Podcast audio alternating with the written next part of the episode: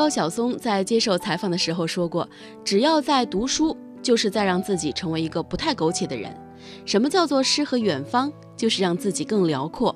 读书就是让自己变得辽阔的一个过程。”朗读者节目邀请了演员江疏影，不禁令人眼前一亮。她不是人们印象当中致青春里带着江浙水乡柔软气息的姑娘，也不是《好先生》里的千金烈女，而是一个从容淡定而且自信的女孩。上戏毕业的她年轻貌美，本应立马抓住青春的年华进入演艺圈，让自己一举成名，又或者说的俗一点吧，赚个盆满钵满。但是他却做了一个让所有人都诧异的选择：毕业之后，一个人前往英国留学。在节目当中，他坦言起那段留学经历并不轻松，自己的英语是从 A B C 开始学起，每天抱着字典一个一个单词的查，吃了很多苦，最终一路通关斩将，拿到传媒经济学的硕士。江疏影说：“正是那一段留学的经历，才造就了今天的他。”人们常常误解拥有自由、放空脑袋、带着行李去旅行、看看名胜、拍拍照、吃吃美食，就是所谓的诗和远方。其实行万里路之前，更重要的是要读万卷书，不满足于自己的现状，让学习把自己变得更辽阔，才能更加从容自信地面对生活。今晚我推荐分享的文章是：未来的文盲是不会学习的人。朋友小凡每天下班回来，瘫坐在沙发上，嘴里飙着脏话，就开始一顿抱怨。然后呢，就开始看一些没营养的电视剧，刷刷微博、朋友圈，到点了又直接回床上睡觉去。每一天都是这么重复着过的。他抱怨连连，却从来不思考问题出在何处。工作吃力，但好像又安于现状。刚就业时自信漂亮的她，如今在工作上却黯淡无光，玻璃心满满，脾气变得越来越不好，易怒也易哭，活出了一身的负能量。不知不觉间，身边的朋友也逐渐疏远。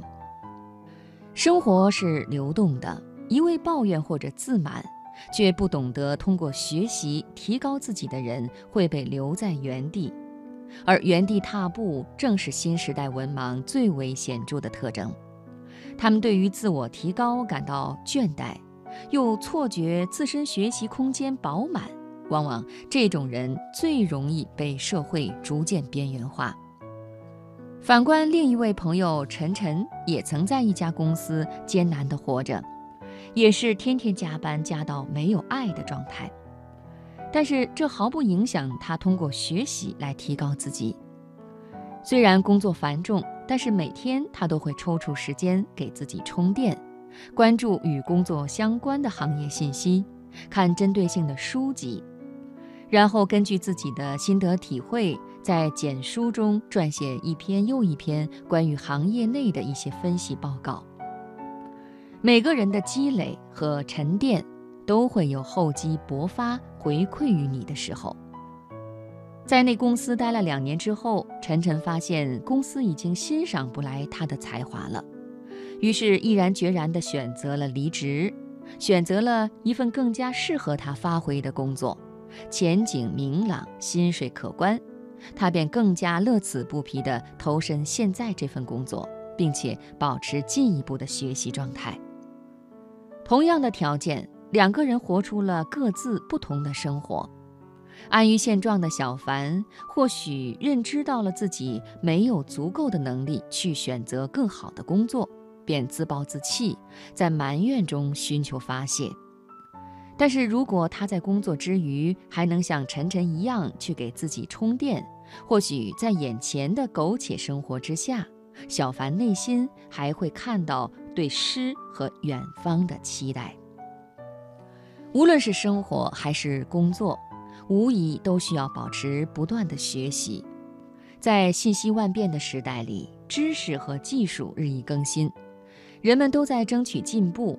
不学习的人却对未来迷茫的同时又安于现状，就像温水中的青蛙，与社会渐行渐远，与朋友渐行渐远，与那个能够变得更好的自己渐行渐远。沦为平凡。如果能保持不断的学习，这样就不会被困于眼前的狭隘，在面对不同事情的时候，拥有着更加豁达的心态；在面临选择的时候，拥有着足够的自信和准备。我们对人生的看法，应该如乔布斯所言：“Stay hungry, stay foolish。”保持这两种状态，不断学习与进取，成为更好的自己，而非自我满足却迷茫不前的文盲。